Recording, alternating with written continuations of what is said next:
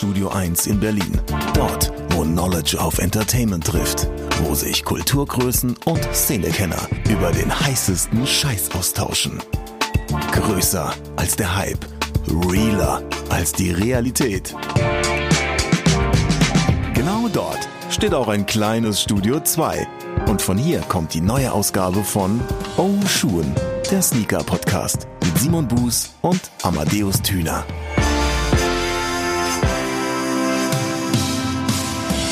Wunderschön, die Sonne scheint. Ich habe heute schon Eis gegessen. Das Leben ist fein. Leute denken, es gibt kein Corona mehr. Alles ist wieder so wie früher. Idioten.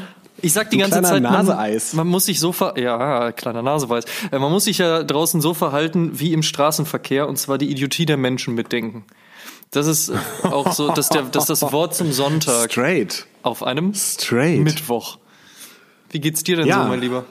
Mensch, äh, ganz gut. Ich hatte weder Eis noch sonst irgendwelche äh, kulinarischen Annehmlichkeiten bisher, aber ich hoffe, dass da heute noch einiges passiert an dieser Stelle. Ansonsten, Mensch, kann ich klagen so. Ich bin tatsächlich sehr, sehr froh nach, wow, jetzt muss ich mal überlegen, ich glaube drei Monaten wieder in einem meiner Lieblingsrestaurants gewesen sein zu können und zwar im wunderschönen Club Kitchen in Berlin Mitte. Dort esse ich seit drei Jahren immer ein und dasselbe Essen. Was Ja, Amadeus ist ein einfach gestrickter Mann, muss wollte man gerade wissen. sagen, was eher so für meine Einfachheit äh, der Essenskultur spricht, ähm, als dafür, dass die Karte zu wenig zu bieten hätte. Das ist nämlich ganz im Gegenteil so. Und es war schön, bei ganz angenehmen Temperaturen dieser Tage mit genügend Abstand zu allen anderen Leuten dort mal wieder zu sitzen und zu essen. Support your local restaurant. Ansonsten tue ich mich tatsächlich ein bisschen schwer mit dieser Absurdität zwischen, naja, eigentlich sollte man noch zu Hause bleiben und es nicht übertreiben und gleichzeitig erzählen aber auch wir den Leuten so support your local sneaker store und support your local skate shop und irgendwie, weiß ich auch nicht, bin so ein bisschen bisschen zwischen den Stühlen, weil ich freue mich natürlich, wenn da draußen wieder ein bisschen was passiert, aber ich freue mich gar nicht, wenn die Menschen denken, ein Virus würde jetzt vorbei sein. So nach dem Motto, so ich gehe dann mal in Urlaub, ne? Ich komme dann äh, in ein paar Monaten wieder, aber bis dahin könnt ihr erstmal machen, was ihr wollt. Also da bin ich echt ein bisschen hin und her gerissen. Aber das soll gar nicht das Thema sein, denn wir befinden uns in der 56. Episode des Oshun Sneaker Piu, piu, piu, und Streetwear piu. Podcast und an meiner Seite ist der wunderbare, nicht weniger intelligente und nicht weniger arrogante Simon Buß. Na hör mal, ey, du äh, hier, ne, wie du die ganze Zeit in Folgen erzählst, wie viele Schuhe du hast, das grenzt schon an Arroganz. Ach ja, kamen da wieder irgendwelche Kommentare rein oder was? Nein, natürlich nicht. Ich dachte, du kam doch, zitierst wieder. Es kamen doch nie Kommentare gegen dich rein. Aber Deus, pass mal, ab. du hast das Wort, du hast das Wort, ich, normalerweise würde ich halt sagen, du hast vergessen, neben arrogant und äh, intelligent äh, selbstloser Liebhaber zu erwähnen. Das tust aber du ja dieses immer. Mal, äh, ja, deshalb. Ähm, du, du hast an dieser Stelle aber auch äh, äußerst liebenswerte Co-Podcaster vergessen, denn das du hast mich ja gebeten, dir dieses Mal etwas mitzubringen. Ja, wir erinnern uns ich würde mal sagen, nicht nur an die letzte Episode. Ich glaube, dieses Feedback hast du mir schon in mindestens fünf Episoden gegeben, wenn nicht sogar mehr, dass ich doch einfach mal auch mal meine Schuhwahl etwas beeinflussen soll. Und jetzt hat es tatsächlich geklappt. Ein bisschen was habe ich an den Stellschräubchen gedreht. Und es ist nicht so ein trotziges Stellschräubchen-Ding. Äh, einfach einfach einen. Einen, einen rosanen New Balance anzuziehen zum Beispiel, ähm, hätte ich hätte ich machen können. Aber ich habe gedacht so, nee, ich gehe ich gehe wirklich den ganzen Weg. So durch diese Tür Amadeus gehen wir gemeinsam. Bitte, Und, äh, erzähl mir, was hast du heute am Fuß? Sag, raus ich habe einen Socony an meinem Fuß. Oh, sehr schön. Was für ein? Äh, Socony Jazz Original äh, von Anteater. Anteater, ich glaube aus St. Ah. Petersburg. Aha, aha. Nicht Moskau. Ich bin mir doch St. Petersburg. Ich glaube auch, Und, ja. Ich meine schon. Ähm, der Schuh hieß Sea and Sand und sollte im Prinzip so dieses, dieses Strandding andeuten. Das heißt, die Hauptfarbe im Fersenbereich bis nach vorne zur Toebox ist ein sattes Meerblau und äh, die Toebox ist dann aus einem schönen, wirklich, wirklich zauberhaften, äh, sandfarbenen Wildleder gemacht oder Suede gemacht, einem Rauleder. Und äh, ja, den Schuh habe ich nach, ich müsste lügen, ich glaube 2014 kam er raus und ich habe ihn äh, jetzt zum ersten Mal seit, ich glaube, so 2015 getragen. Ich glaube, 2015 hatte ich den im Urlaub nochmal angehabt irgendwo und seitdem hat er ein bisschen in der Box gelegen. Ist ein Schuh, den ich, ähm, den ich, den ich sehr mag, äh, den ich auch niemals weggeben würde. A Child Color, äh, der ein oder andere erinnert sich vielleicht an den guten Flo, hat ihn mir sogar mal illustriert und dieses Bild steht tatsächlich in meinem Wohnzimmer. Also äh, Das den kann ich Schuh mag bezeugen. ich ja sehr, sehr gerne und äh, den habe ich heute ausgepackt und getragen. Geil, gute Wahl. Sehr schön, das Danke. gefällt mir. Nicht, dass Ja, ich sonst was gegen deine New Balance Auswahl hätte, ne? Aber wie gesagt, es war mir ein bisschen zu eintönig in den letzten Ja, Wochen hast und von daher bin ich sehr froh und zufrieden mit deiner Auswahl. Das finde ich schön. Das Gefällt ist nett. Ich mag Lob sehr gerne. Was hast du getragen, Amadeus? Das war mir klar, dass du Lob sehr gerne magst. Ich muss vielleicht an dieser Stelle auch nochmal kurz sagen, nicht, dass die Leute sich jetzt wundern. Ich finde dich natürlich, und äh, generell sollte dich auch niemand arrogant finden. Ich fand, das passte aber ganz schön in, in die Ankündigung. Man soll sich ja auch nicht immer zu sehr, selbst zu sehr ernst nehmen. Ne? Also von daher, aber so. du bist einfach der unarroganteste Mensch der Welt. Aber nicht der uneitelste. So, und äh, ich hatte am Fuß heute den Jordan 1 Chicago Colorway. Und das könnte ungefähr äh, 100% mit der aktuellen Episode zu tun haben, die wir machen. Ja, mindestens, oder? Also ich glaube, das schon. ist so wirklich Arsch auf Eimer. Besser treffen kann man es kaum. Naja, es hätte ja durchaus noch ein paar andere Modelle gegeben, die man hätte anziehen können, wenn man über The Last Dance spricht, aber der Jordan 1 Chicago war mir heute am nächsten. Und von daher habe ich den an. Bevor wir in das Thema einsteigen, äh, lass uns aber noch mal ein bisschen zur, ähm, zum Feedback der letzten Episode kommen, zur 55. Episode. Ähm, On September 9 hat da bei Instagram geschrieben, super Folge wieder. Krass, dass die an den Gebühren arbeiten und sich das Feedback so zu Herzen nehmen. Der Derek macht auch einen sympathischen Eindruck. Hashtag SB-Fan. Wir haben mit Derek Morrison von StockX ein Interview in der 55. Episode geführt. Daran richtet sich gerade on September 9. Andy-ZB hat auch via Instagram geschrieben. Es ist eine sehr schöne Episode, die mit Derek einen wirklich interessanten und sympathischen Gast hatte. Gerade seine Sichtweise auf die deutsche Sneakerkultur überraschte und freute mich sehr. Ich finde es auch super zu hören, dass man sich bei StockX teilweise kritisches Feedback doch zu Herzen nimmt und weiter an der Plattform arbeitet. Gerade nach einer besonders schlechten Erfahrung bei Kleiderkreisel meinerseits, bei der mir zunächst Fake-Schuhe verkauft wurden, nur um dann vom Kundensupport allein gelassen zu werden, geht bei mir ohne Authentifizierung nichts mehr. Und da ist StockX einfach gerade der Klassenprimus. Bleibt abzuwarten, was da noch auf uns zukommt. Und der gute Pascal Prehm vom Sneaker Freaker Mac hat uns äh, auch noch geschrieben. Gute Episode, Jungs. Ja, Mensch, in der Kürze liegt dann doch manchmal die Würze. Vielen Dank, Pascal, für dein Feedback und auch an alle anderen, die mit uns zur vergangenen, zur 55. Episode interagiert haben. Ja, die kann man sich dann auch gerne bei Bedarf nochmal anhören. Und ansonsten kannst du diese Danksagung jetzt schon weiterführen, weil du hast ja auch was im Rahmen dieser Episode geschickt bekommen. Ja, da, ne, da äh, muss ich äh, Da einfach der, meinem der Weinfan ist da mit einem durchgegangen, hör mal. Ja, aber hör mal, ne, da sitzt du da und denkst an nichts, an nichts Böses, aber wie auch nichts Gutes und auf einmal schneit da eine Kiste rein und denkst so, was ist denn da wohl drinnen? Ähm, diese Kiste wurde übrigens nochmal von DHL oder von der Deutschen Post nachverpackt, weshalb ich auch keine Indikatoren auf der Verpackung sehen konnte.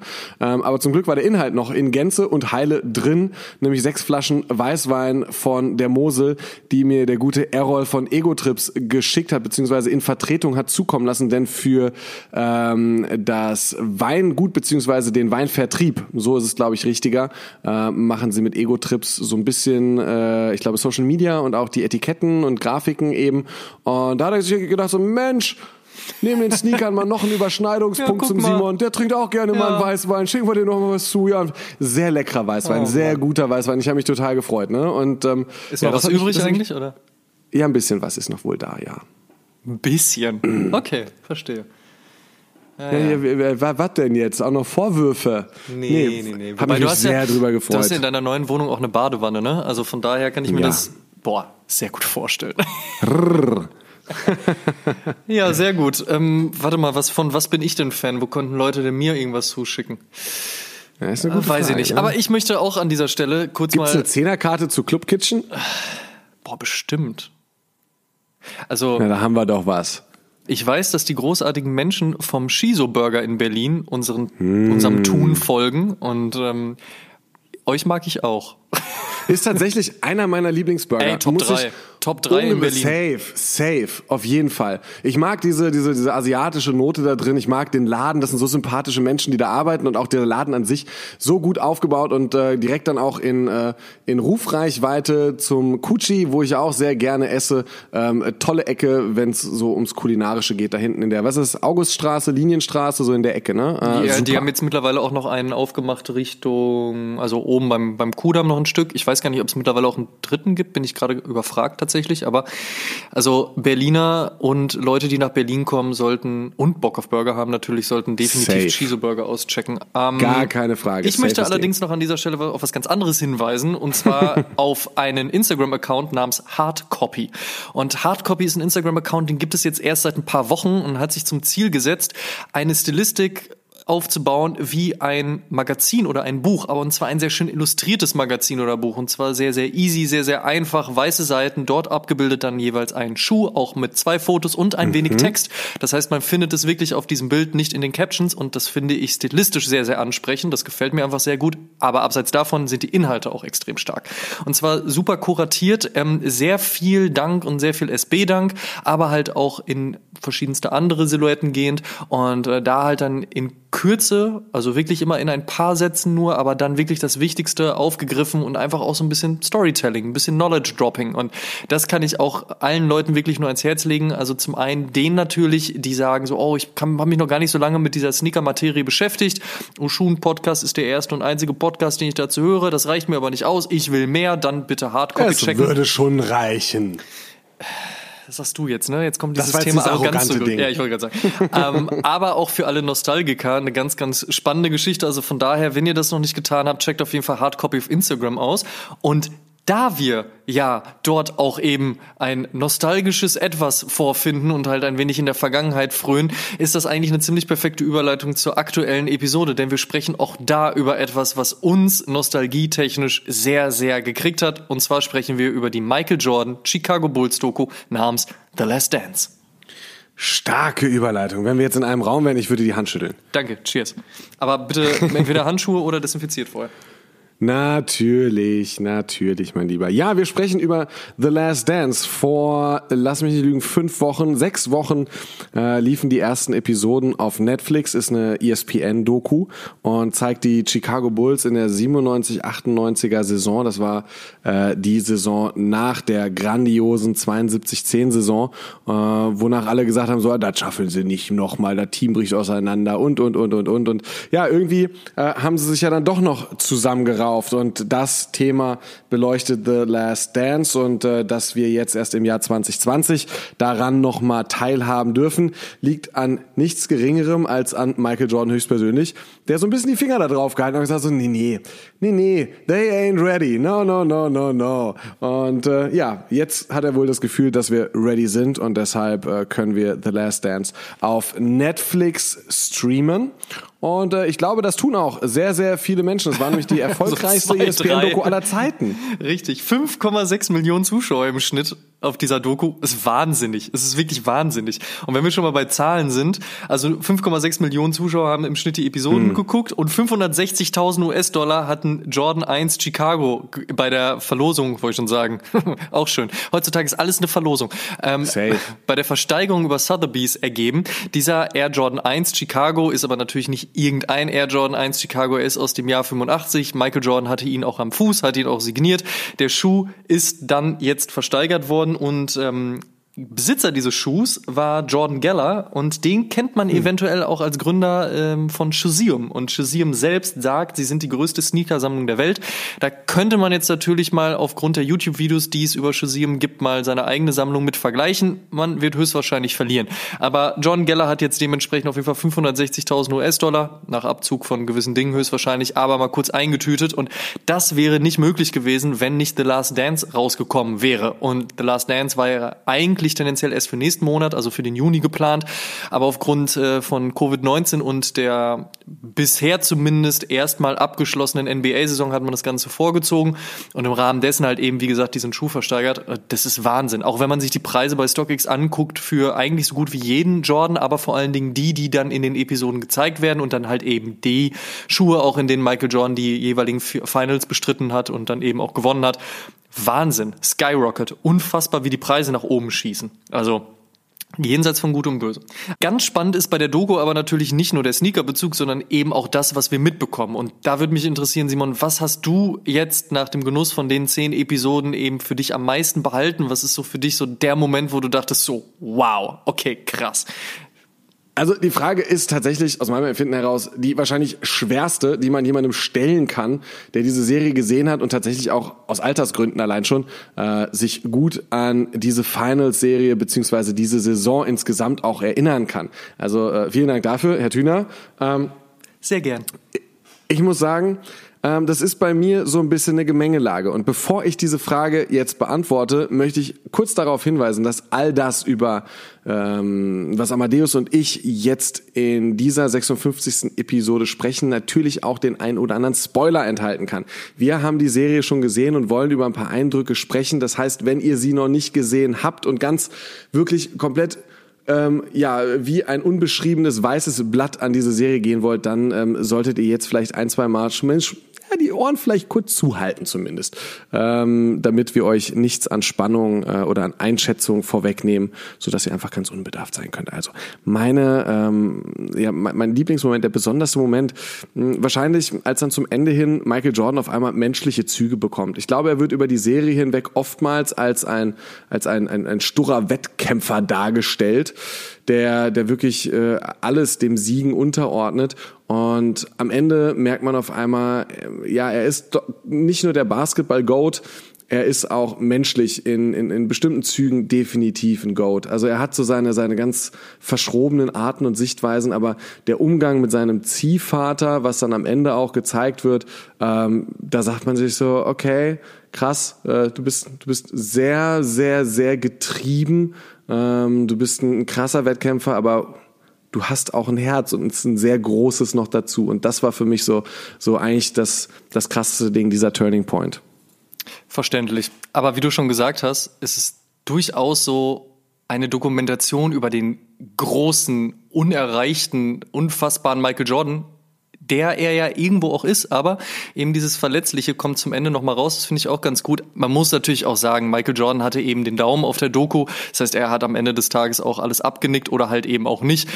Dazu mhm. ist es auch noch eine amerikanische Doku, ein bisschen heroisch produziert ist sie natürlich auch, aber das tut dem Ganzen überhaupt gar keinen Abbruch. Es ist äh, unfassbar zu sehen, was dort passiert und ich finde auch gerade zum Ende hin, wenn man nochmal merkt, so, ja, der Michael Jordan, der irgendwie niemanden so als seinen Helden bezeichnet und der auch nie irgendwo sagt, so, ja, der Spieler konnte mir schon das Wasser reichen, der dann aber trotzdem doch nochmal so diese Menschlichkeit beweist, so, das finde ich auf jeden Fall auch ganz schön. Ich muss aber auch sagen, eine meiner Lieblingsszenen ist tatsächlich eine, wo Michael Jordan so hart einen Fick auf alles gibt, und zwar die, wo Gary Payton mit ihm spricht, oder was heißt mit ihm spricht, über ihn spricht und sagt, wir sind in dieser Situation mit den Seattle Supersonics und wir sind ein extrem gutes Team, wir sind eigentlich genauso gut wie die Chicago Bulls. Und jetzt treffen wir aufeinander. Und ich darf ihn nicht wirklich decken. Und ich darf ihn nicht guarden und ah, ah dann verlieren wir die ersten Spiele. Und dann sage ich einfach so, ich setze mich über das vom Trainer hinweg ist mir scheißegal, ich nehme jetzt Michael Jordan auf. Einmal kriegt Michael Jordan Probleme und ich kann nicht genau sagen, wie es nicht gelaufen wäre, wenn das nicht von Anfang an so gewesen wäre. Eventuell hätten wir die Chicago Bulls in der Serie geschlagen und Michael Jordan kriegt das so vorgelegt in seinem Tablet und das sind immer sehr, sehr schöne Momente, wo Michael Jordan so vorgelegt mhm. bekommt, was andere Interviewpartner jetzt gerade über ihn oder über die Situation zu erzählen hatten und hört sich das so an runzelt ein bisschen mit der Stirn und fängt laut halt an zu lachen, zu lachen und sagt einfach nur so, ah, The Glove. und will damit nichts anderes sagen als, ja, ja, Gary Payton, hast du dir mal gedacht, dass das was geworden wäre? ich hatte nie ein Problem mit The Glove, es wäre nie Stress und reißt das einfach komplett durch. So. Also sagt einfach so, ist mir ganz egal, was Gary Payton dachte, was in seinem Kopf stattfindet. Auf dem Spielfeld war es einfach komplett anders und es wäre auch nie anders gelaufen.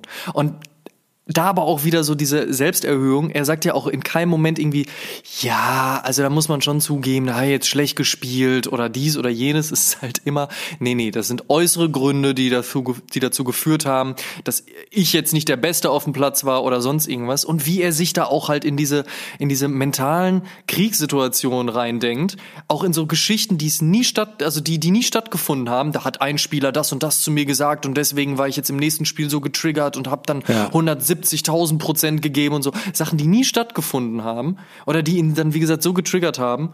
Oder auch zum Beispiel, wie Charles Barkley dann MVP in dem einen Jahr wurde und Michael Jordan gesagt hat, so, also sehe ich überhaupt nicht ein, aber okay, ich zeig's euch, ich zeig's euch. Wie oft diese Situation vorkommt, vorkommt, dass er sagt so, aha, okay, ja, dann zeige ich's euch jetzt mal.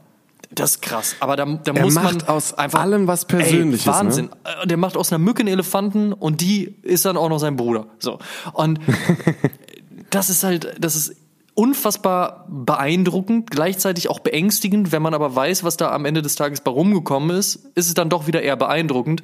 Und ähm, was ich auch eine krasse Situation finde, ist, jemand, dem man das ja auch nachsagt, ist ja Kobe Bryant gewesen.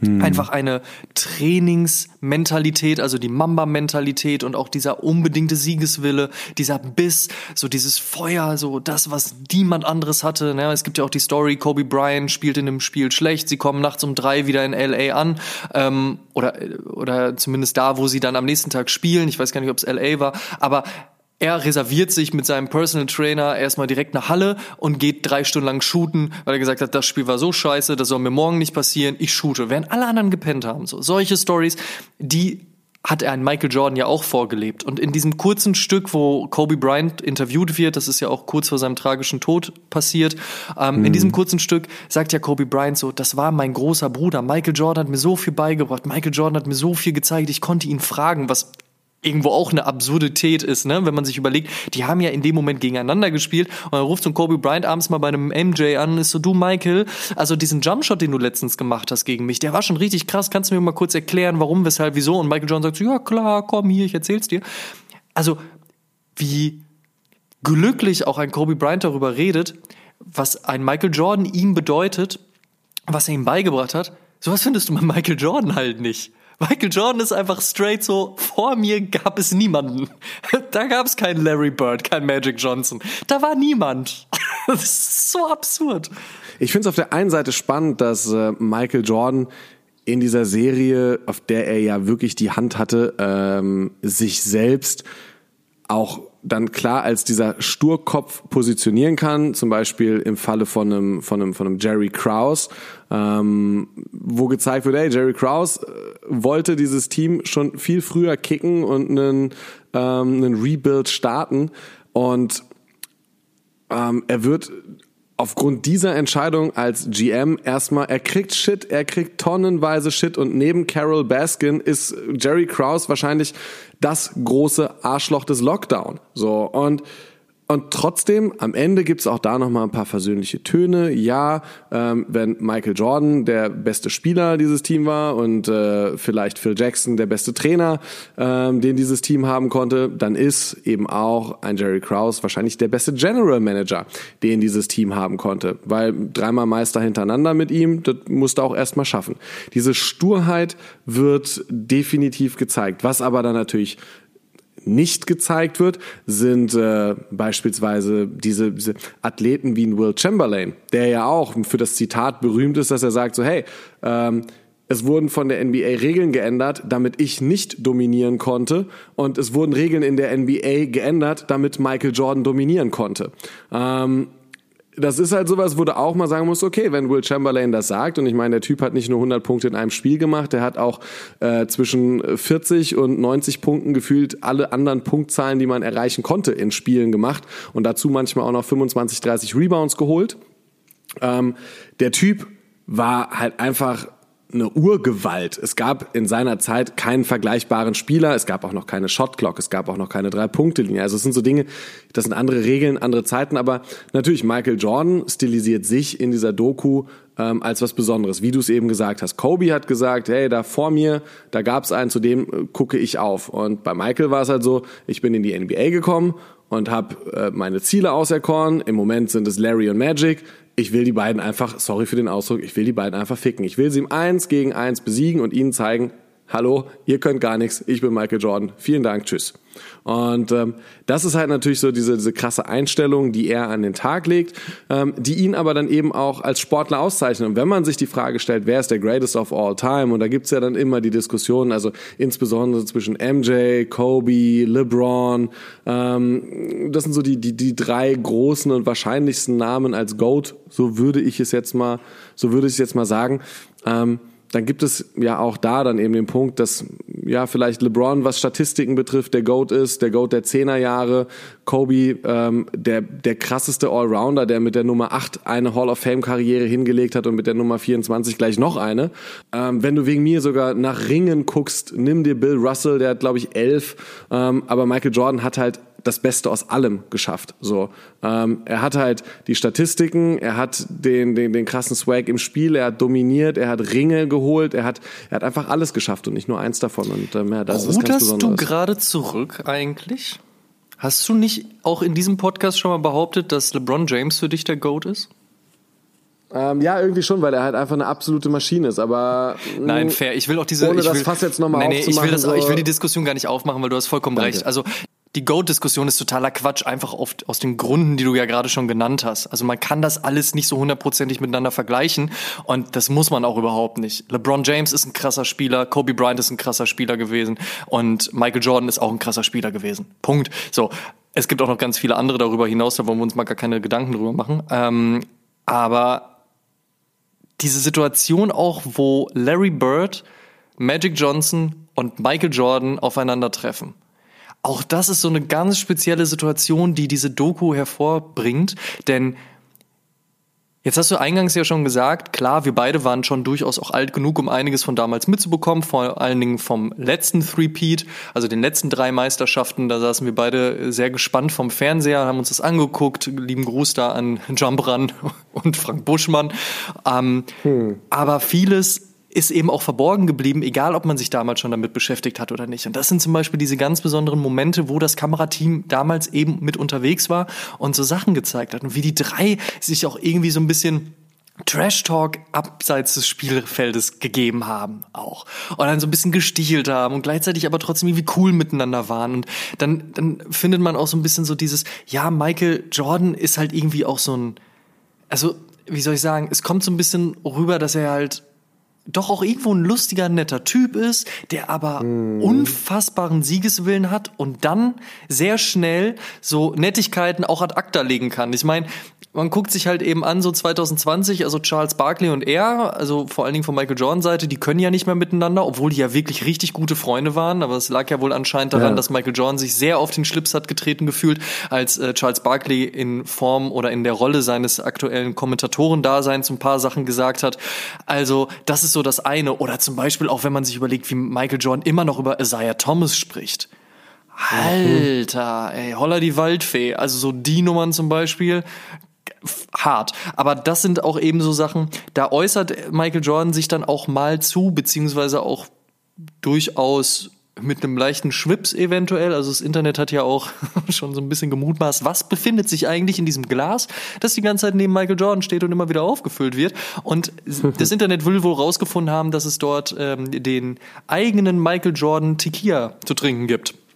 Und ähm, wer Tequila aus so einem Glas trinkt, der dürfte durchaus einen Tee haben. Aber das führt halt eben dann nur zu, dass er äh, so die ein oder andere Story halt eben raushaut und halt auch einfach nicht hinterm Zaun hält. So, ne?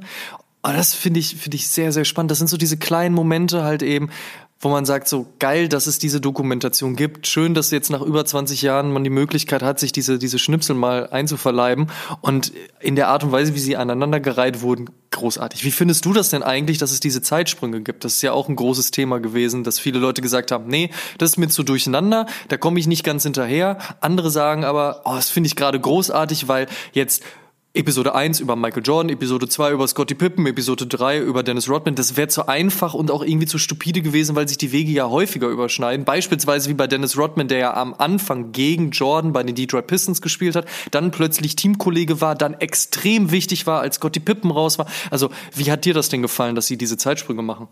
Ich habe Lost geguckt und ich liebe Lost. ich Wenn ich jetzt ich irgendetwas gegen Zeitsprünge sage, äh, ja, dann, dann mache ich mich hier lächerlich. Ja, also, das ist richtig. Ähm, ich hätte mir, um ehrlich zu sein, an manchen Stellen tatsächlich so ein bisschen mehr die direkte Erzählweise gewünscht, da ja oftmals nur aus kurzen Einspielmomenten aus der 97, 98er Saison und vielleicht ein bisschen im Subtext beziehungsweise der Geschichte, die erzählt wurde, dann ja meistens über Michael Jordan und woher kommt eigentlich seine Einstellung zu bestimmten Themen in diesem Moment, um das zu verstehen, ähm, erzählt wurde. Ich hätte mir so ein bisschen mehr direktes Erzählen gewünscht, ein bisschen mehr Einblicke in diese Saison noch ähm, gewünscht. Das war mal mehr, mal weniger, aber ähm, an sich fand ich super. Auch seine Zeit bei den Barons und dass er danach dann, Alter, der sitzt bei den Bulls mit einem Baseballschläger in der Kabine, schwingt die ganze Zeit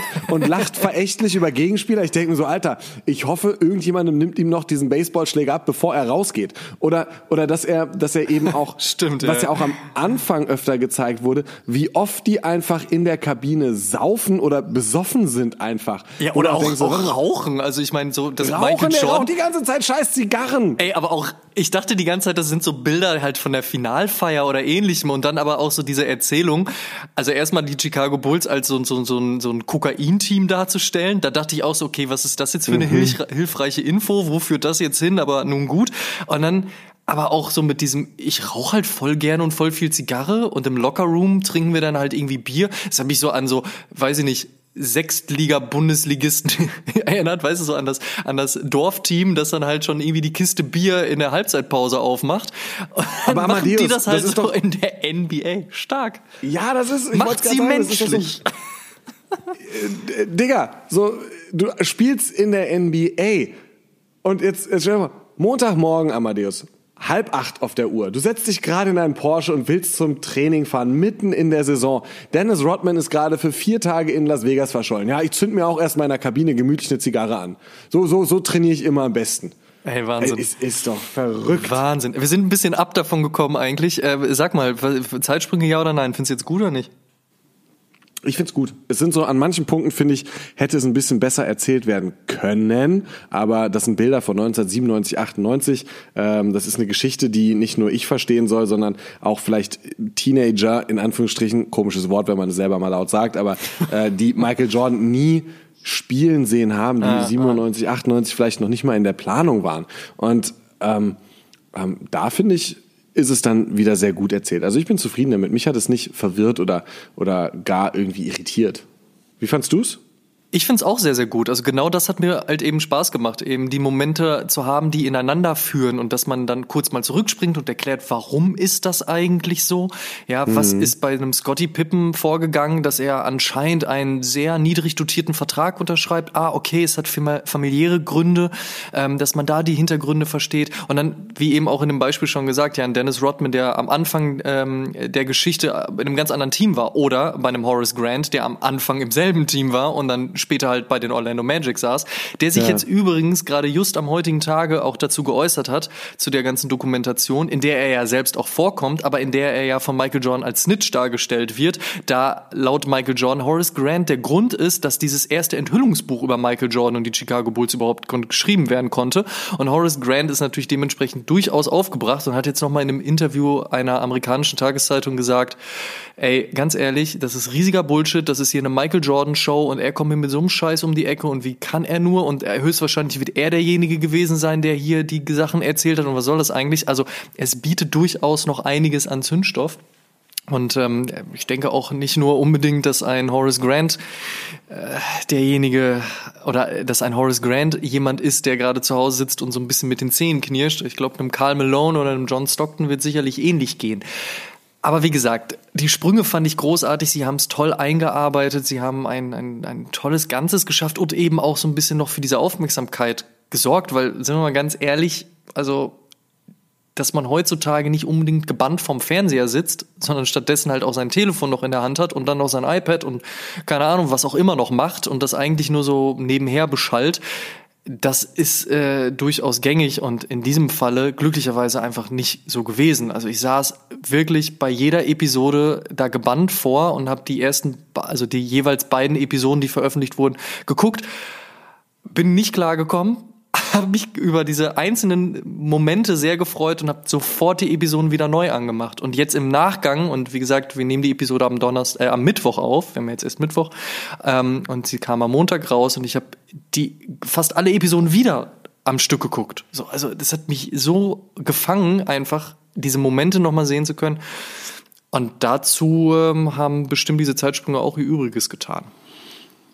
Andere Frage, Amadeus die Rolle von Michael Jordans Mutter Wahnsinn wird ja auch in dieser Wahnsinn. Serie erstmal äh, so richtig deutlich gemacht. Wie findest du das? Also ich habe, als ich das gesehen habe, das war auch so ein so, so, so ein Augenöffner, so aha, also richtiger kleiner Trotzlöffel. Also diese Adidas-Geschichte ist ja eigentlich ein offenes Geheimnis, aber für viele ja dann trotzdem immer noch so ein Fun-Fact, die so, äh, die dann davor stehen und sagen wie, Moment mal kurz, Michael Jordan mit Nike eigentlich gar nicht und wollte unbedingt zu Adidas? Hä? Was ist denn da los?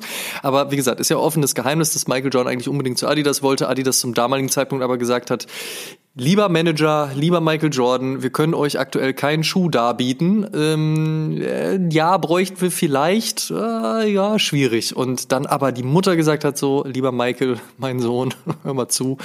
Also wenn Nike dir sowas anbietet, also die Kohle und dann noch einen Schuh, ja, dann mach das doch.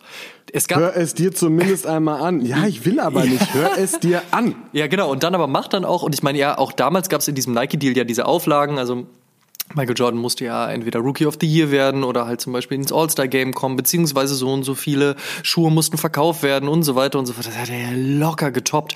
Dass das natürlich trotzdem auch eine Ansage war, dass Nike in dem Moment gesagt hat, ja, wir nehmen jetzt einen Rookie unter Vertrag, der bekommt Geld, aber auch eine eigene Silhouette. Das ist auf jeden Fall auch eine Ansage gewesen. Also das mal so mhm. eben zu machen, war überhaupt nicht Ursus. Man hat es ja beispielsweise bei Converse gesehen, ja, also ähm, den Weapon, den hat jeder bekommen und dann war das aber der Weapon. Und deswegen hat ja auch Michael Jordan gesagt so, ja, ich will nicht zu Converse, weil da kriegst du den Weapon und dann bist du einer unter vielen. Ich will aber was eigenes. Mhm. Dass jetzt ein Air Jordan mit der, also wenn man den Air Jordan, den, den Airship, in dem Jordan ja im Großteil der ersten Saison gespielt hat und einen Dunk, also den Airship, den Dunk und den Air Jordan 1 nebeneinander stellt, dann ist da jetzt auch nicht großartig viel Unterschied. Das heißt, Nike hat sich da ja jetzt auch nicht irgendwie das, das Bein ausgerissen und gesagt, so wir kreieren jetzt die wildeste Silhouette der Welt. Also ja. das ging ja eigentlich erst mit Tinker Hatfield und dem Jordan 3 so richtig los. Und die Jordan Brand selbst gibt es ja erst seit dem Air Jordan 13. Ähm, da ist das natürlich halt, also das muss man in Relation zueinander sehen. Aber wie gesagt, diese Mutter, die dann diese, diese, diese Guidance hatte, die gesagt hat, mein Lieber, du machst halt jetzt mal, flieg mal nach Beverton, guck dir das mal an, was auf dem Nike Campus stattfindet, hörst dir wenigstens an und dann zu Michael Jordan so, nein, ich will eigentlich nicht. Und dann ist das daraus geworden, was daraus geworden ist. Mhm. Wahnsinn. Und was man ja, ja auch nicht vergessen Ding, darf, man darf ja auch nicht vergessen, dass Michael Jordan ja auch überhaupt nicht zufrieden war mit dem Air Jordan 1 und auch nicht mit dem Air Jordan 2 und Tinker das ganze Ding dann beim Air Jordan 3 und der Präsentation gerettet hat, zu der Michael Jordan mal wieder komplett zu spät gekommen ist, total trotzig. Da haben wir wieder das, wieder diesen Punkt des, des Kindes, so, nee, ich weiß eh alles besser und hab mhm. gar keinen mhm. Bock mehr und ich bin hier der Superstar, der dann super spät zu dem Meeting gekommen ist und dann Tinker Hatfield Hatfield. Und ich stelle mir das immer so vor, so wie so ein Tinker Hatfield, total lieb, so, hey Michael, komm, pass auf, wir haben hier was. Und Michael so, nein, es interessiert mich nicht. Und dann so, hey, wir haben hier was. Der dann ja aber nicht nur den Jordan 3 damals vorgestellt hat, sondern auch die ganze Klamottenlinie drumherum. Ja, die ganzen Jogginganzüge, die Shirts und so weiter und so fort. Und wirklich einem Michael Jordan das so vorgelegt hat mit, bitte, bitte, lieber Michael, hier, nimm alles, was du kriegen kannst. Bitte, wir, wir geben dir alles. Und der dann gesagt hat so, okay, das finde ich jetzt ganz cool. Und dann lass uns das machen. Und dann erst in der Konstellation ja. zwischen Michael Jordan und Tinker Hatfield als Designer ist das daraus geworden, was wir heutzutage alles kennen. Also es ist Wahnsinn. Also diese Story mit der Mutter, großartig. Was total traurig ist, ist die Story mit dem Vater. Und da muss ich sagen, das hatte ich überhaupt nicht auf dem Schirm, dass der Vater von Michael Jordan umgebracht wurde. Das hatte ich komplett verdrängt. Ich hatte irgendwie im Hinterkopf, mhm. ja, der ist früh gestorben. Ich dachte aber, das war irgendwas Gesundheitliches. Und das hat einen durchaus, ich weiß nicht, wie es dir ging, aber mich hat das tatsächlich zu Tränen gerührt, nochmal diese Story zu hören und auch nochmal die Story von Steve Kerr zu hören. Jemanden, der dem ein ähnliches Schicksal widerfahren ist, weil auch Steve Kerrs Vater wurde ja umgebracht, erschossen.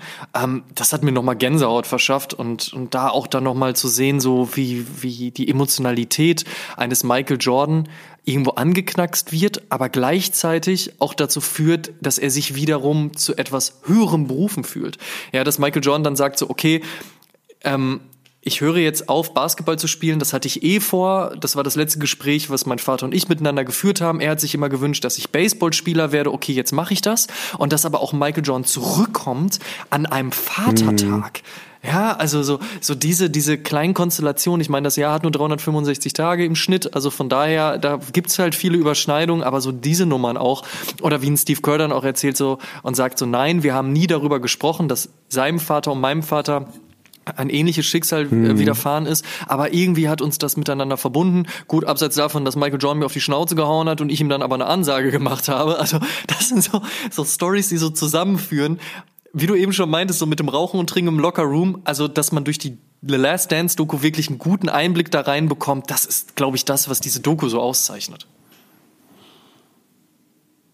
Ich bin absolut bei dir. Ähm, so diese, diese emotionalen Geschichten, gerade was die Vaterbezüge betrifft, waren schon tatsächlich da auch ähm, so die ganzen Familiengeschichten drumherum. Ich meine, auch Scotty Pippen und äh, Dennis Rodman haben Familiengeschichten zu erzählen gehabt. Ähm, es ist so dieses, du hast es äh, vor ein paar Minuten schon mal gesagt, so dieses, dieses Runde, dieses Amerikanische. Da wird natürlich das Heroische erzählt, da wird natürlich auch mal auf die Tränendrüse gedrückt. Und dass man aus, aus einer Basketballmannschaft jetzt transportierst in jede andere Sportart, auf jedes anderes Team, in jedes andere Jahr. Ähm, guck dir jetzt den FC Bayern München an. Würdest du jetzt erwarten, dass da so viele ähnliche Schicksale sind, wo vielleicht die Spieler auch vielleicht sogar noch nicht mal voneinander wissen, dass sie, dass sie Gemeinsamkeiten haben, was das familiäre betrifft und dass man es dann als Dokumentation so aufbereitet und genau das auch erzählt. Das finde ich ähm, unglaublich krass. Das ist eine so gute Recherche, die da gemacht wurde. Ähm, und das ist, das ist wirklich beeindruckend, weil es auf so vielen Ebenen funktioniert. Niemals eindimensional ist.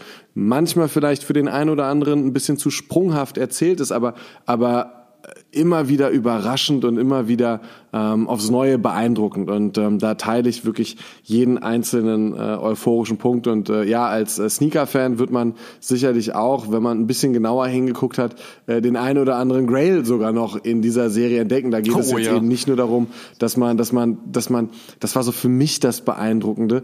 Ähm, Michael Jordans Geschichte zum Beispiel, okay, das wird wahrscheinlich mein letztes Game im Madison Square Garden. Was ziehe ich an? Ah ja, komm, ich pack noch mal einen Einser Jordan aus ähm, und spiele mit dem das letzte Spiel. War immer so besonders für mich. Der Schuh ist was Besonderes für mich. Na komm, go.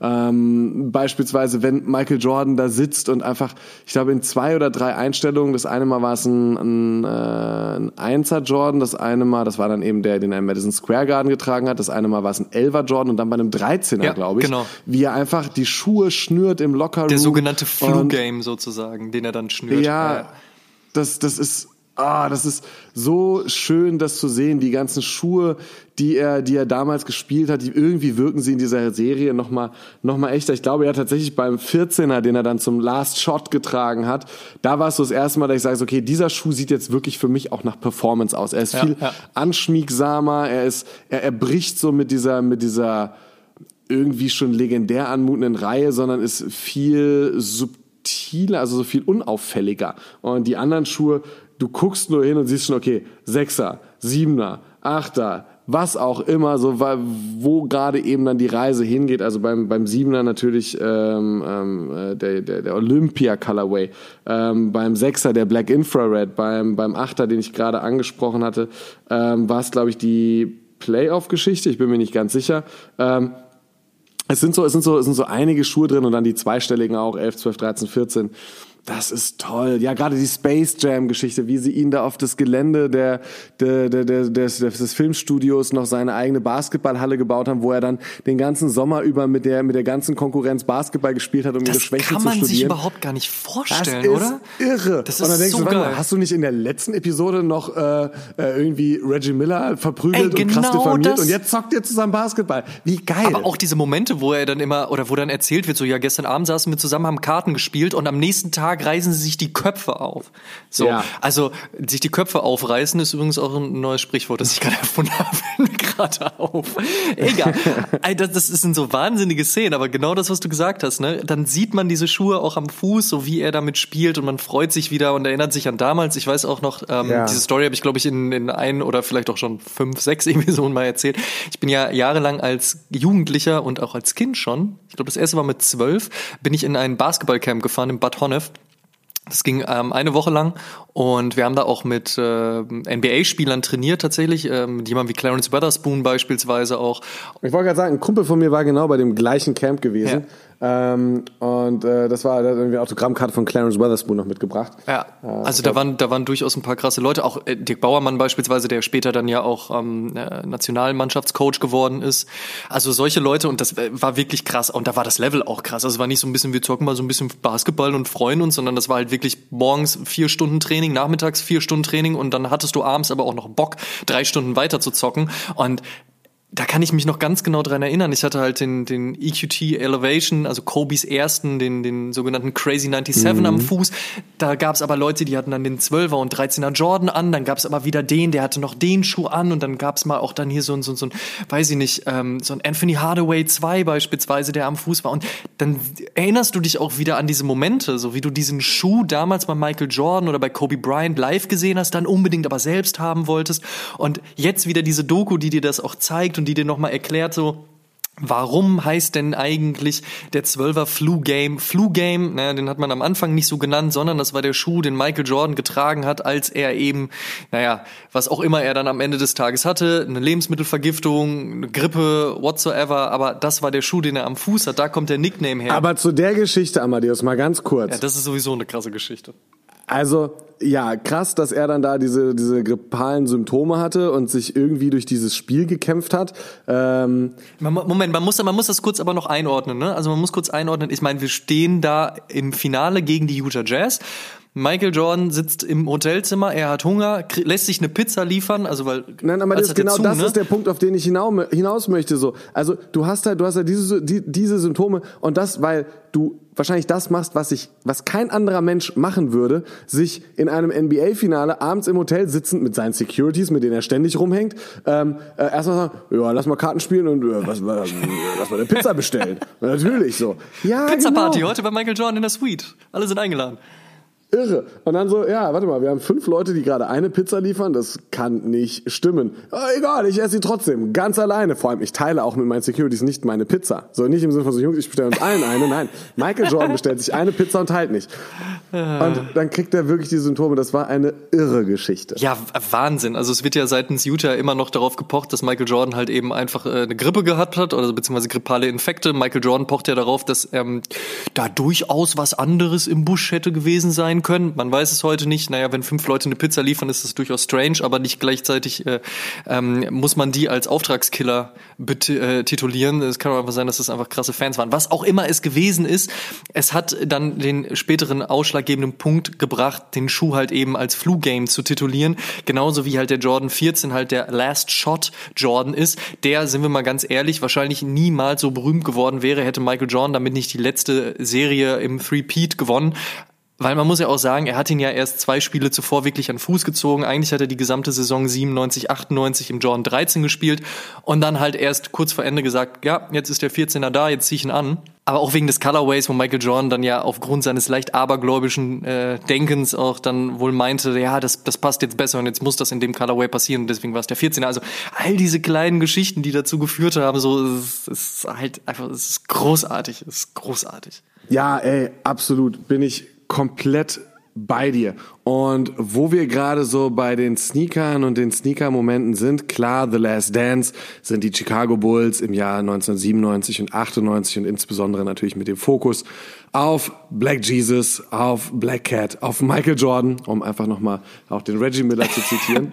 Der ist um, übrigens auch so stark. Ab diesem großartig. Zeitpunkt habe ich Michael Jordan nicht mehr Michael Jordan genannt, sondern nur noch Black Jesus oder Black Cat. Ey, ich meine, wie so ein, ich meine, das kommt aus dem Mund von Reggie Miller, der jetzt beileibe nicht irgendein Spieler gewesen ist. Ja, ja absolut. Ey, Wahnsinn. Auch so wie, wie mit wie viel Hochachtung dort gesessen wird und gesagt wird, ja. oh, okay, ich weiß nicht, ey, Michael Jordan muss sich während, die, während er jetzt diese ganzen Episoden nochmal gelotzt hat, so dermaßen einen runtergeholt haben, aufgrund dieser Lobesgesänge. Wahnsinn. Ja, aber du, du wolltest auf die Sneaker hinaus, ja? Vollkommen richtig. Genau gibt es noch ein bisschen Miller, was anderes.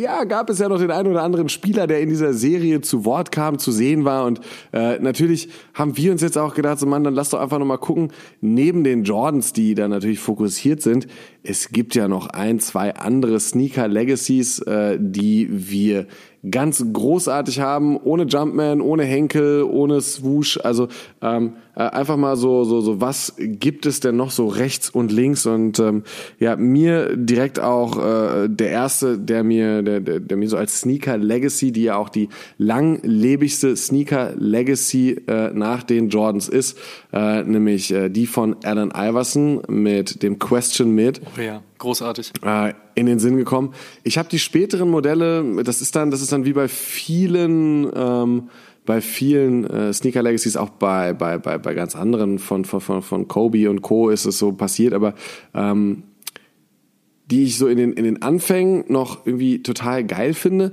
und die sich dann irgendwann bei mir verlieren und so ein bisschen, bisschen ja, zu performance-lastig aussehen. Ich weiß gar nicht, wie man das bestmöglich beschreibt, aber die einfach nicht mehr, nicht mehr ganz so bei mir ankommen. Aber der erste, ähm, der Question mit von The Answer, Alan Iverson, großartig. Und diese Legacy von Reebok, wie gesagt, das ist, das ist ein, ein, ein neben den Jordans der Inbegriff einer Sneaker Legacy, finde ich.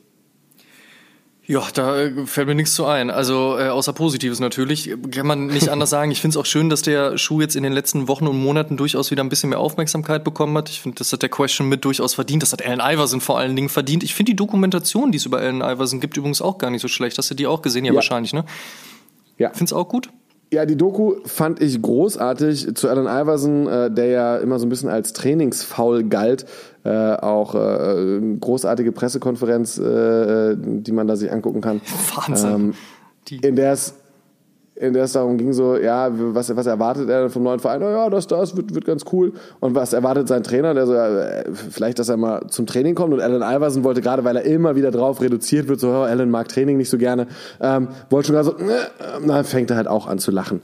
Ähm, hat den Gag kapiert, war sehr, sehr schön. Ja. Äh, kommen wir zu meinem äh, Top 3 Schuh, ähm, zumindest zum ersten, und zwar der Reebok Shack Noses. Ich habe es mm. in einer Episode Anfang des Jahres schon mal gesagt. Ich habe mich sehr gefreut, dass der Retro dieses Jahr gekommen ist. War mein allererster äh, LPU, wie man so schön sagt, oder halt eben auch nicht. Also der latest Pickup, den ich im Jahr 2020 getroffen habe. Und äh, ey, ganz ehrlich, Shaquille O'Neal, ein Brecher von Mensch in einem Schuh, das ein Design hat, das dem gleichen, äh, dem Ganzen überhaupt in nichts nachsteht. Also Wahnsinn. Also, ich weiß nicht, kann mir, fällt mir gerade gar nicht so viel zu ein, ehrlich gesagt. Man muss die, also die, wenn man diesen Schuh sieht, weiß man einfach, das ist Shaquille O'Neal. Ähm, der Shack Attack ist natürlich auch ein großartiger Schuh von, von O'Neill gewesen, beziehungsweise mhm. von Reebok O'Neill. Aber ich muss sagen, da schlägt mein Herz doch ein bisschen mehr für den Shack Noses. Aber weil es halt auch so eine, so eine ikonische, ja, so ein ikonisches Design halt eben auch hat mit dem Verlauf auf dem Schuh selbst. Und ähm, ich muss auch sagen, am Fuß ist der immer noch wahnsinnig gut und wahnsinnig bequem, ehrlich gesagt. Also Honorable Mention an dieser Stelle auch der Reebok Kamikaze, in dem Sean Kemp gespielt hat bei Sean Kemp denkt man, ich weiß nicht, wie es dir geht, aber ich denke da leider zu häufig an seinen verdankten Slam Dunk im Slam Dunk Contest, aber viel ja. zu wenig eigentlich an das, was, äh, was Sean Kemp geschaffen hat. Ähm, zusammen mit Gary Payton und Detlef Schrempf, den sollte man an dieser Stelle vielleicht auch mal erwähnen. Also äh, schon, schon wahnsinnig gut und auch der Kamikaze, wie gesagt, ein richtig geiler Schuh. Aber äh, das wäre so mein erster Pick. Wie sieht's bei dir auf Platz zwei aus? Ähm, ich würde auf Platz zwei den Fila Grant Hill nennen. Grant Hill hat, glaube ich, ich müsste lügen, wie viele Modelle er mit Fila gemacht hat. So viele sind es tatsächlich nicht, ist keine Legacy, aber äh, ist für mich einfach was Besonderes, der Grand Hill 2. Ähm, ich habe noch überlegt, sowas wie den, wie den, wie den Stackhouse zu nehmen. Den, ja, ja, auch, ja, ja. Mhm. red weiter. Auch auf Fila kam, da sind so, es gibt so, es gibt so ein paar, wo ich sage so, hm, ja, nice.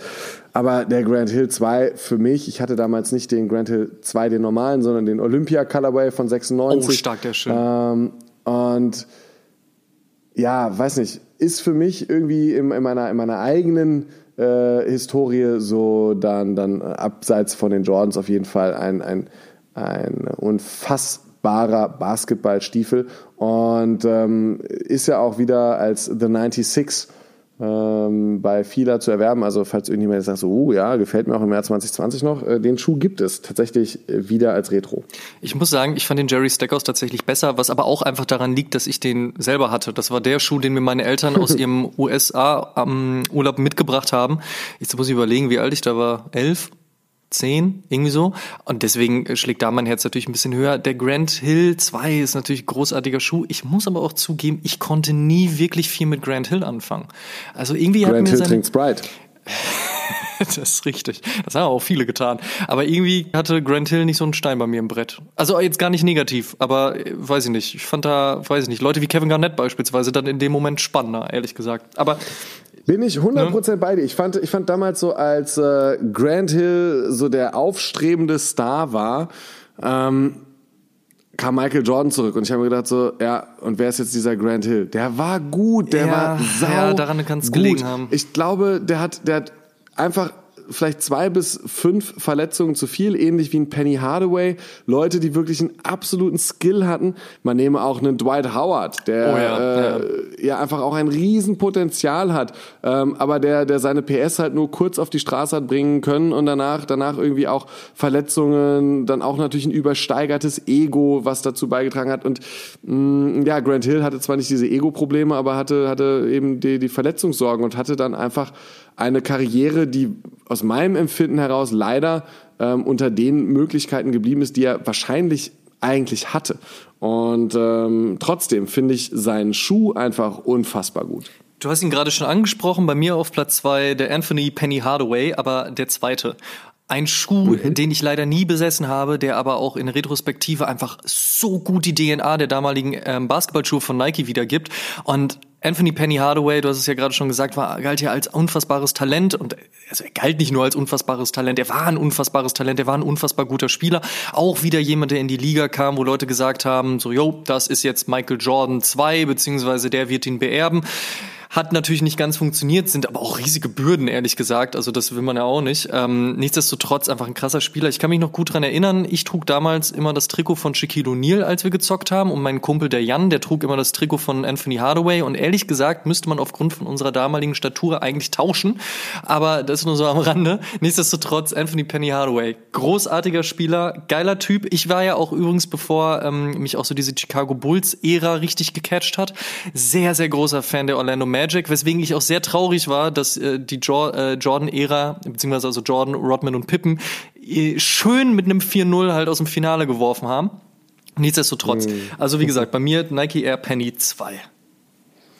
Der letzte für mich ist äh, Kobe Equipment Elevation. Oh, so, ich yes. ähm, ich habe äh, ja definitiv. Ich glaube in der ziemlich gleichen Zeit, als äh, über die wir gerade sprechen, so spät 90er, als Kobe in die NBA kam und Adidas getragen hat. Das war schon ähm, naja, sagen wir es mal so. Äh, ich, ich, glaube, ich glaube, Adidas hat nicht immer den perfekten Schuh für Kobe geliefert. Äh, die waren, glaube ich, manchmal nicht ganz so passend für seine Füße. Das hat man dann gemerkt, wie oft er manche Modelle auch einfach getragen hat. Haben wir auch schon drüber nicht. gesprochen in der, in der Kobe Bryant-Episode. Ne? Da haben wir ja genau. die ganzen Sneaker-Momente von Legendary Kobe Bryant besprochen. Ja, da hast du durchaus recht, ja.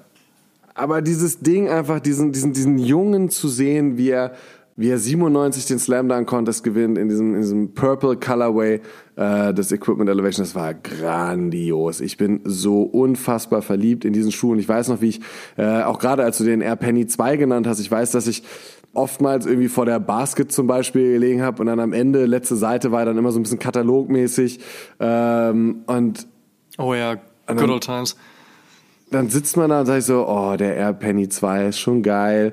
Äh, ich weiß, äh, ich weiß nicht mehr welcher, das war irgendein Mitschüler von mir hatte den und ich habe den gesehen, fuck, der hatte den den weißen Colorway, also all weißt white du noch, und was dann halt mit dem gekostet hat? Nee, aber es war äh, äh, im Vergleich zu manch anderen Modellen noch, glaube ich, ganz erträglich. Ja, ne? Also ich meine auch. Ich meine auch, dass der jetzt nicht so teuer war. Also immer Ja. noch teuer, aber trotzdem. Und ein Kumpel war, war so, der war so, war so, er hatte so, so, so ein bisschen, ein bisschen mehr so dieses südländische, ich würde fast sagen, so diesen mediterranen Term. Wenn du dann so einen ganz weißen Basketballschuh anhast, der einfach nur diese, diese schwarze Wellenlinie hat, diese, diese geschwungene Linie, die über den, über die Silhouette ging, ähm, das war, das war grandios, also ein toller Schuh. Ähm, ja, ich weiß nicht, das war so diese Zeit und, und dann siehst du diesen Equipment Elevation und diese Adidas Schuhe waren so unfassbar klobig, so klobig, aber so so geil. Das ist, wenn ich irgendwann mal noch mal, also wenn dieser Schuh noch mal so kommt und ich ich, ich, ich einen Shot hätte, ich- das das wäre was. Scheiß auf meinen Graufable, scheiß auf die Klobigkeit. Oh, so weit geht's also. Okay, ich sehe es. Unfassbar. Unfassbare, unfassbare Liebe so. Und äh, ja, deshalb Kobe, Kobe-Modelle, gerade die frühen Adidas-Modelle, grandios. Ich finde auch, ich finde auch den, den, den Kobe 2, der so ein bisschen an den, an den TT angelegt ist. Ähm, äh, finde ich, finde ich auch geil. Kann man nicht tragen, ist aber geil. Und ich finde eben den Equipment Elevation, muah, beste. Hättest du ihn nicht gewählt, hätte ich ihn gewählt. Ähm, aufgrund dessen, dass ich wusste, dass du ihn wählst, habe ich mich für einen anderen Schuh entschieden, der auf jeden Fall in diese Top 3 noch rein muss. Und das ist auf jeden Fall der Nike Air Zoom Glove. Also der Schuh von Gary Payton, über den wir ja auch eben schon gesprochen haben. Also allein diese, diese, diese, diese Haut, die sich über den Schuh zieht und die diesen Schuh aber so dermaßen clean macht und es irgendwie auch zu diesem Glove-Thema halt eben passt, ne? Also der Handschuh, Gary Payton, der Typ mit den Steals, der Typ, der die geilen Assists gibt, der Typ, der auch ein unfassbares Ballhandling hatte, wahrscheinlich heute auch immer noch hat, ähm, da passte der Schuh einfach wie äh, Fuß in Schuh oder Faust aufs Auge oder Ball in Korb, wie auch immer man das bezeichnen möchte. Wahnsinn. Also richtig geile Oldschool-Silhouette auch. Natürlich darf man nicht vergessen, dass es auch trotzdem eine Liste ist, die schwer auszuwählen war, wenn man sich überlegt, was so ein Scotty Pippen beispielsweise mit einem Abtempo am Fuß hatte, so Dennis Rodman gewisse Dinge auch am Fuß hatte. Und ähm, wenn ich jetzt so weiterrede, fallen mir da sicherlich noch 75 weitere sehr, sehr legendäre und ikonische Basketball-Sneaker ein. Aber irgendwo muss man sich natürlich in so Top-Auswahlnummern äh, begrenzen. Ich finde, wir haben eigentlich eine ganz schöne Geschichte hier aufgesetzt. Also mit dem Reebok Question mit von Allen Iverson, mit einem Reebok Shaq Noses von Shaq, mit einem Kobe, mit einem Fila Grant Hill, mit einem Penny, mit einem Zoom Glove. Eigentlich haben wir ein ziemlich gutes All-Star-Game aufgebaut gerade. So, Also ein All-Star-Team. Oh ja. Eigentlich ganz schön, oh, oder? Ja. Aber was mich, was, genau was mich zum, zum Schluss dieser wunderbaren Liste noch interessieren würde, und ich weiß, das ist eine harte Frage, aber was ist denn dein Top Jordan?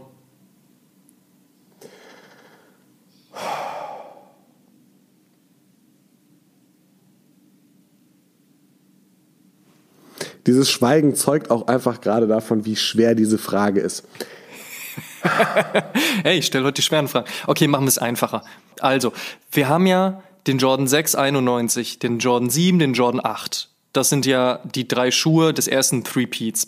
Dann haben wir den Jordan 11, den Jordan 12 und dann 13 und 14 im zweiten Three-Peat. Also 6, 7, 8, 11, 12, 13, 14. Such dir da einen aus.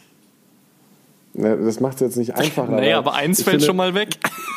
Ja, ich wollte, der Einser fällt weg. Ich muss ehrlich sagen, ich habe letztens noch mal, ähm, ich habe letztens Und noch mal vier. so das, das, das. Ultimate Sneaker Book von Sneaker Freaker ein bisschen durchgeblättert Ja. und mir allein schon mal so die die ganzen Abwandlungen auch so als äh, als als äh, Michael Jordan, das sieht man ja in der Serie, sein Sneaker Game ist halt nur on Court. Off Court äh, trägt Michael Jordan irgendwie italienische rahmengenähte Lederschuhe. Das passt aber auch besser zum Porsche 911 Turbo, also von daher. Oder so, zur schwarzen aber der Corvette. Zweier Jordan in Italien hergestellt, ähm, den gibt es eben auch als diesen Herrenschuh zum Beispiel. Also es sind so, es sind so ähm, Varianten da drin dann auch zu finden, die sind ganz geil, aber der Einser ist natürlich die Legende. Lassen wir einfach mal so stehen, ne? Aber, aber von denen, die du jetzt genannt hast, sind natürlich auch meine, meine liebsten Jordan drin. Der Sechser ähm, und der Siebener sind für mich so diese Trigger, äh, 91er, 92er. Michael Jordan in Barcelona bei Olympia gesehen mit dem Siebener, aber es war die Saison, in der er den Sechser noch gespielt hatte. Ähm, das waren so meine ersten Berührungspunkte. Das war für mich das Besondere. Der Black Infrared ist für mich immer eine Legende, aber als ich dann in einem Alter war, wo ich selbst Basketball gespielt habe als Jugendlicher und dann, dann war es für mich eigentlich der Elver und der Zwölfer. Elver Space Jam, klar, dann Elver Concorde für mich ah, ist so, ist so, das ist so, das ist eine Eins mit Sternchen. Das ist wirklich das Icing on the Cake. So, es ist grandios. Und der Zwölfer Taxi. Ich liebe das, wenn Jordans die Hauptfarbe weiß haben und dann irgendeinen Akzent eben in in der Regel rot, vielleicht auch UNC hellblau, äh, auch beim Gamma ähm, ja dann in eine ähnliche Richtung zu gehen. Also es ist. Ah. Okay, pass auf. Ähm, wir machen das mal. Was wir machen das anders. Wir machen, wir machen das anders. Das wird die Knackfrage okay. der Episode. Also zum einen interessiert uns dir. natürlich auch, wie habt ihr The Last Dance aufgenommen? Was war euer Lieblingsmoment? Habt ihr die Doku gefeiert? Was hat euch gefallen?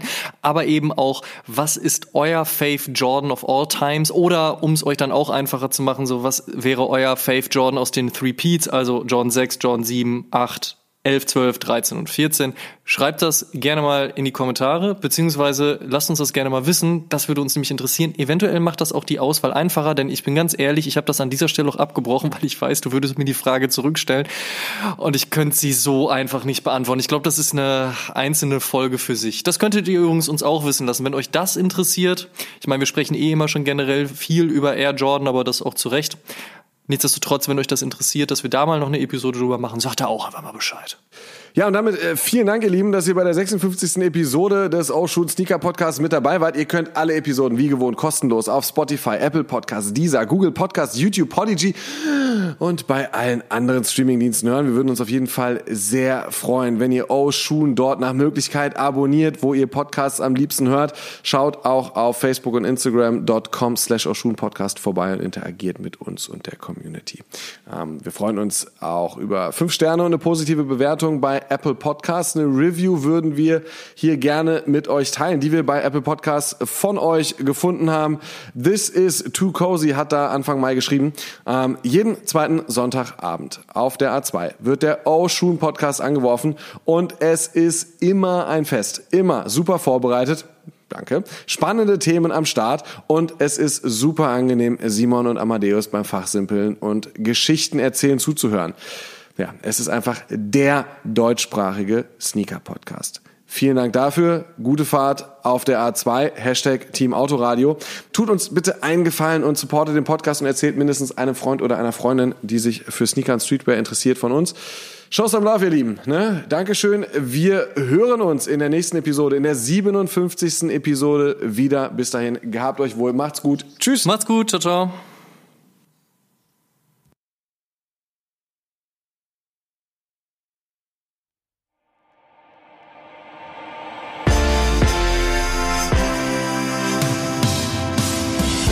Schuhen, der Sneaker-Podcast mit Simon Buß und Amadeus Thüner. Alle zwei Wochen auf iTunes, Spotify und YouTube.